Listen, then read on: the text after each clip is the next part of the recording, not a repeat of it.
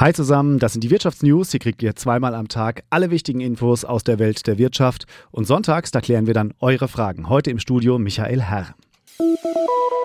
2022, das war an der Börse ja eigentlich ein Jahr zum Vergessen. Die meisten Indizes auf der ganzen Welt, DAX, Dow Jones etc., haben Verluste eingefahren. Und trotzdem hat es in Deutschland im vergangenen Jahr einen neuen Börsenrekord gegeben. Denn in Deutschland gab es 2022 so viele Aktionärinnen und Aktionäre wie noch nie. Knapp 12,9 Millionen Menschen haben im vergangenen Jahr Aktienfonds und ETFs besessen.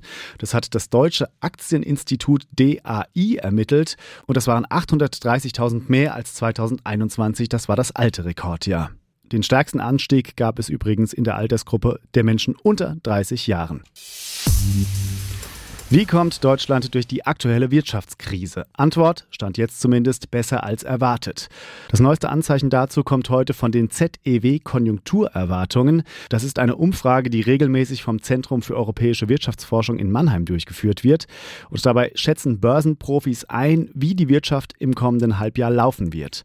Im Januar hat das ZEW wieder diese Umfrage durchgeführt und die Stimmung unter den Börsenprofis hat sich schlagartig verbessert. Um 40 Punkte ist es nach oben gegangen mit dem Index. Getrieben wurde der gute Wert offenbar auch von einem außergewöhnlichen Start an den Aktienmärkten weltweit, die rasante Zuwächse in nur wenigen Wochen aufweisen. Der deutsche Leitindex DAX gehört zu den besten Startern. Er hat seit dem ersten Handelstag am 2. Januar bis heute um fast 9 Prozent zulegen können. Zwar wird eine Rezession für das laufende Jahr vorhergesagt, aber es gibt Anzeichen, dass sie milder verlaufen könnte. Das ist wohl auch die Hoffnung der 179 vom Zentrum für europäische Wirtschaftsforschung befragten Analysten und institutionellen Anlegern, die mit ihren Prognosen zur konjunkturellen Entwicklung den ZEW-Index bestimmen. Volker Hirt, ARD Börse, Frankfurt. Es klingt nach einer unfassbaren Zahl. Rund 33 Millionen Tonnen Müll exportieren Staaten der Europäischen Union jedes Jahr in Drittländer. Und dort verursacht der Müll dann zum Teil große Umweltprobleme.